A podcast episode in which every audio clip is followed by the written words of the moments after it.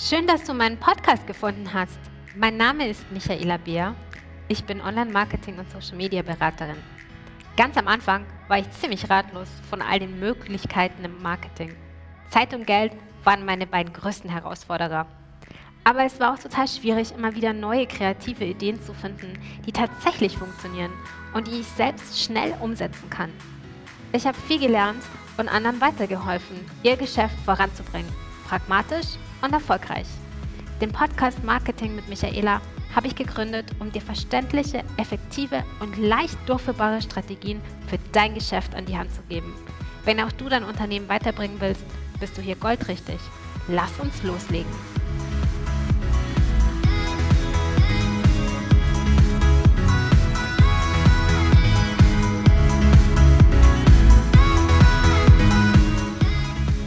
Meine Liebe, schön, dass du wieder vorbeischaust und dir diesen Podcast anhörst. Oder mein Lieber, ihr seid natürlich alle herzlich eingeladen und willkommen.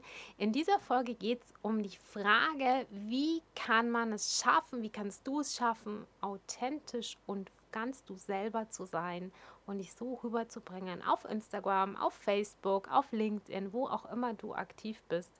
Ich finde, das ist eine wirklich interessante Frage, die man sich mal näher anschauen sollte, weil wenn du Social Media Marketing machst, hast du natürlich ein Ziel vor Augen. Du möchtest Umsatz generieren, du möchtest Kunden gewinnen, du möchtest Kontaktadressen sammeln und du möchtest du selber sein. Und ich finde, das ist wirklich eine spannende Frage, weil im Grunde sind wir alle schon authentisch und wir selber, wenn wir alleine sind. Dann lachen wir, dann weinen wir, dann sind wir laut, dann sind wir verrückt, dann legen wir keinen großen Wert auf den besonderen Auftritt, sondern wir sind einfach genauso, wie wir sind. Und jetzt, wenn du mal drüber nachdenkst, wenn du von einem anstrengenden Tag nach Hause gekommen bist, also ich meine, jetzt sind ja viele im Homeoffice, aber wenn du vorher im Büro warst und du kommst nach Hause, vielleicht auch von einem Termin, dann hast du erstmal abgelegt. Dann hast du erstmal deine bequemere Hose angezogen, deine Jogginghose, deine Leggings, deine Homehose, was auch immer. Hast vielleicht deine Haare aufgemacht, hast deine Schminke abgewaschen oder hast vielleicht, ich weiß nicht, den Gürtel ein Loch weiter gemacht, weil du dich alleine so wohler fühlst. Und wenn wir das Haus verlassen oder eine andere Person treffen oder irgendwie in die Öffentlichkeit treten, dann verändern wir uns automatisch. Und das ist eigentlich ziemlich schade, weil ja genau diese Dinge uns so interessant machen. Und der Haupt, die Hauptgründe möchte ich dir jetzt mal sagen, warum wir uns so schwer tun, damit authentisch und natürlich rüberzukommen und einfach so zu präsentieren, wie wir wirklich sind. Das sind so fünf Hauptgründe, die ich mal zusammengetragen habe. Also das eine ist, dass wir uns davor fürchten, dass wir andere verletzen. Vielleicht Freunde, vielleicht den Partner, Geschäftspartner, Kollegen oder oder. Am schlimmsten noch, dass wir andere enttäuschen könnten. Vielleicht denken wir, ach, die haben doch eine bestimmte Erwartung. Die denken doch, dass ich da immer so auftauche, dass ich immer so aussehe, dass ich immer mich so einbringe, dass ich mich immer so engagiere oder hilfsbereit bin. Und dann ein ganz wichtiger Punkt, wir haben Angst davor, dass wir abgelehnt werden, dass uns jemand vielleicht nicht so gerne mag oder dass jemand vielleicht nicht lieber mit uns die Zeit verbringt, als mit jemand anderen oder generell mit uns die Zeit verbringt, wenn wir uns genauso zeigen, wie wir wirklich sind dann haben wir natürlich ganz starke Angst davor, dass wir uns lächerlich machen oder dass wir unangenehm auffallen, wenn wir zum Beispiel sehr laut lachen über einen Witz. Ja? Und jeder, der mich persönlich kennt, der weiß, dass das schon mal passieren kann. Aber das ist, sind Ängste, die wahrscheinlich sehr, sehr oft auch auf den einen oder anderen zutreffen, der jetzt hier zuhört. Und ich möchte dir damit sagen, du bist nicht alleine. In der Folge gebe ich dir drei Methoden mit, die du selber umsetzen kannst, um einfach ein bisschen freier, ein bisschen natürlicher in den Social Medien rüberzukommen. Ich finde das sehr, sehr wichtig und gleichzeitig bietet es dir hoffentlich auch eine Möglichkeit für neue Inhalte, für Kreativität, bei deinem Social Media Marketing, vor allem dann, wenn du Schwierigkeiten hast, immer wieder neuen Content zu finden, immer wieder neue Ideen zu finden.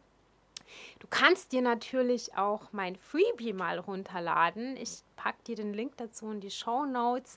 Da hast du 20 Strategien für dein Social Media Marketing, die dich immer wieder inspirieren sollen und in die Umsetzung bringen sollen. Kannst du auf jeden Fall mal durcharbeiten. Ansonsten starten wir jetzt mit dem allerersten Tipp. Und der ist so banal, dass du dich fragst, warum habe ich das nicht eigentlich schon früher gemacht? Wenn wir uns jetzt mal Facebook angucken, Instagram angucken, LinkedIn angucken oder YouTube, dann gibt es ja verschiedene Beitragsformate. Das heißt, du kannst einmal eine Story posten, du kannst ein Video drehen und es dann hochladen, du kannst ein Bild aufnehmen von dir oder deinen Produkten oder deinem Office oder was auch immer und es hochladen. Du kannst viele Texte hochladen in den Stories, auch nur Stories erstellen aus Texten oder oder. Und mein Rat ist, dass du herausfindest, welche Art von Beiträgen am ersten zu dir passt, denn dann wirst du dich wesentlich wohler fühlen bei deinem Social Media Marketing. Probier dich einfach mal durch und achte ein bisschen darauf, wie du dich dabei fühlst. Denn, das ist der erste Tipp, mach es dir nicht unnötig schwer.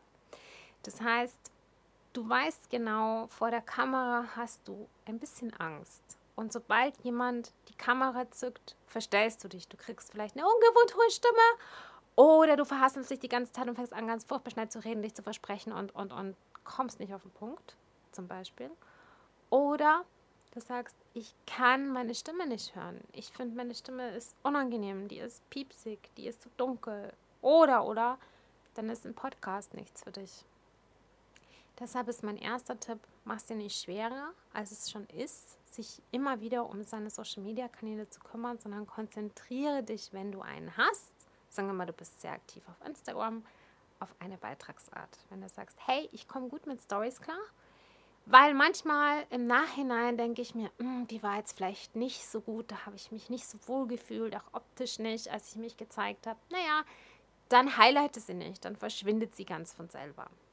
Du hast sie hinausgetragen in die Öffentlichkeit, aber du hast die Möglichkeit genutzt, dass sie nicht für immer im Netz zu finden ist. Oder du sagst, ich fühle mich total wohl, wenn ich schreibe.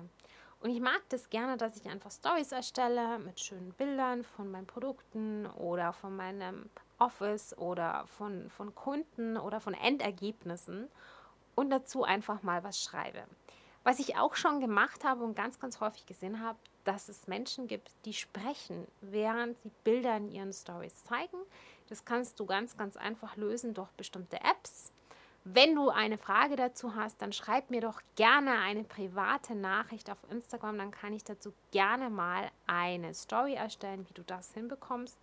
Wenn du sagst, gut, sprachlich, da wäre ich dafür, aber zeigen will ich mich nicht. Das ist auch eine Möglichkeit, in Kontakt mit deinen Followern zu kommen. Oder du sagst, ich nutze die Möglichkeit von Sprachnachrichten auf Instagram. Ich möchte mich nicht zeigen vor der Kamera und ich auch nicht so gerne am Videoformat, aber ich habe kein Problem damit, Kunden Sprachnachrichten zu schicken. Also der erste Tipp ist, mach es dir nicht unnötig schwer. Die erste Methode sozusagen. Die zweite Methode ist, dass du dich bitte nicht vergleichst. Vergleiche keine Äpfel mit Birnen. Was ich ganz, ganz häufig sehe, ist, dass wir einander durch Follower vergleichen, durch Kommentare, durch Likes vergleichen und uns überlegen, hey, wieso läuft es bei ihr irgendwie besser? Wieso hat sie irgendwie 500 Follower? Wieso habe ich nur 100? Wieso kriegt sie ständig Kommentare oder er ständig Kommentare und bei mir kommentieren viel weniger Menschen? Natürlich ist es die eine Sache, dass du dich um deine Analytics kümmerst, dass du die Insights nutzt zum Beispiel auch wenn die noch nicht die Daten liefern, die wirklich wertvoll sind. Also weil die Insights-Funktion von Instagram natürlich noch wesentlich detaillierter geht. Als Tipp kann ich dir das Facebook Creator Studio geben, wenn du dich da mal reinklickst. Du findest auch auf meinem YouTube-Kanal dazu ein Video, dass du da mal guckst, wann sind deine Follower aktiv. und eben optimierst. Aber trotz allem liegt es nicht an der Zahl, wie erfolgreich du bist. Es liegt nicht an den Likes und Kommentaren, ob dein Konzept funktioniert. Und bitte denke jetzt nicht, dass jemand, der mehr Follower hat als du oder mehr Likes oder mehr Kommentare oder was auch immer, gleichzeitig auch mehr Erfolg hat. Das weißt du ja nicht. Du weißt nicht, was für Umsatz diese Person macht. Du weißt nicht, wie viele Kontakte sie generiert. Du kennst nicht die Stärke der Kundenbindung, die sie gerade aufbaut, ob da wirklich die Kunden happy sind, ob alle Follower wirklich Kunden sind oder werden können. Das weißt du nicht. Deswegen finde ich Vergleiche immer ganz, ganz gefährlich und bin da kein Fan davon. Wenn du mich schon länger kennst oder mir schon ein bisschen länger folgst, dann weißt du, dass ich überhaupt nicht auf Quantität gehe, sondern auf Qualität. Und das bringt mich zu meiner dritten Methode. Und zwar ist die ganz simpel, mach dich frei und lache über deine Fehler. Ich habe erst gestern wieder, ich nenne das einen Troll.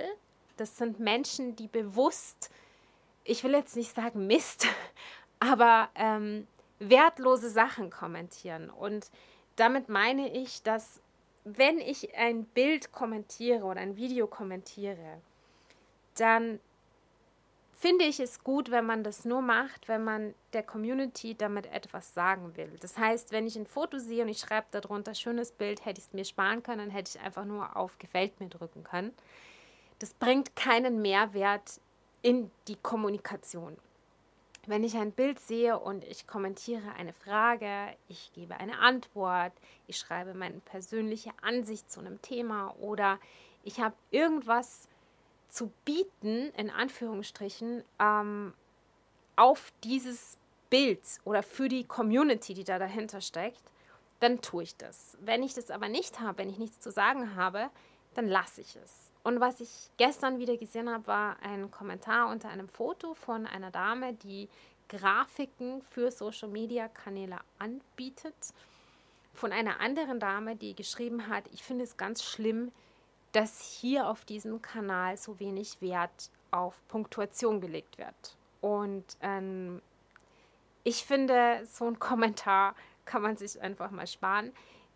Denn persönlich, auch wenn ich ähm, mitunter Texterin bin, finde ich, dass man in den Social-Media-Kanälen nicht unbedingt auf jedes Komma und jeden Punkt Wert legen muss weil Social Media nichts mit Perfektion zu tun hat. Und natürlich, wenn ich Texterin bin, ist es blöd, wenn ich ein H vergesse, ein E vergesse oder zweimal das Wort drin habe. Aber bitte vergiss nicht, dass Menschen, die sowas professionell angehen, Beiträge vorausplanen. Und es kann schon passieren, dass wenn ich etwas vorausplane, dass ich das spät am Abend mache, dass ich dann schon mit dem Kopf vielleicht nicht mehr ganz da bin und ich habe es übersehen es ist okay. Und ich finde es nur menschlich, wenn man solche Fehler macht. Und ich finde es ehrlich gesagt noch viel, viel schlimmer, wenn ich dann anstatt eine Privatnachricht zu schreiben, dem ich sage, hey, ich habe gesehen, du hast in deinem Post aus Versehen ein Haar drin, wo keins reingehört. Das sollte eigentlich nicht so passieren. Oder du hast einen Satz zweimal drin. Oder egal, ja. Dass man einfach eine private Nachricht schickt, da freut sich der Ersteller des Posts und man in Anführungsstrichen verschandelt nicht den ganzen Feed von dem Kommentar. Deswegen, wenn du sowas bekommst, dann nimm es mit Humor und fühl dich nicht gleich angegriffen, weil wahrscheinlich macht diese Person das nicht nur bei dir, sondern sie sucht auch bei allen anderen, die etwas Hochwertiges beitragen, das, das Haar in der Suppe.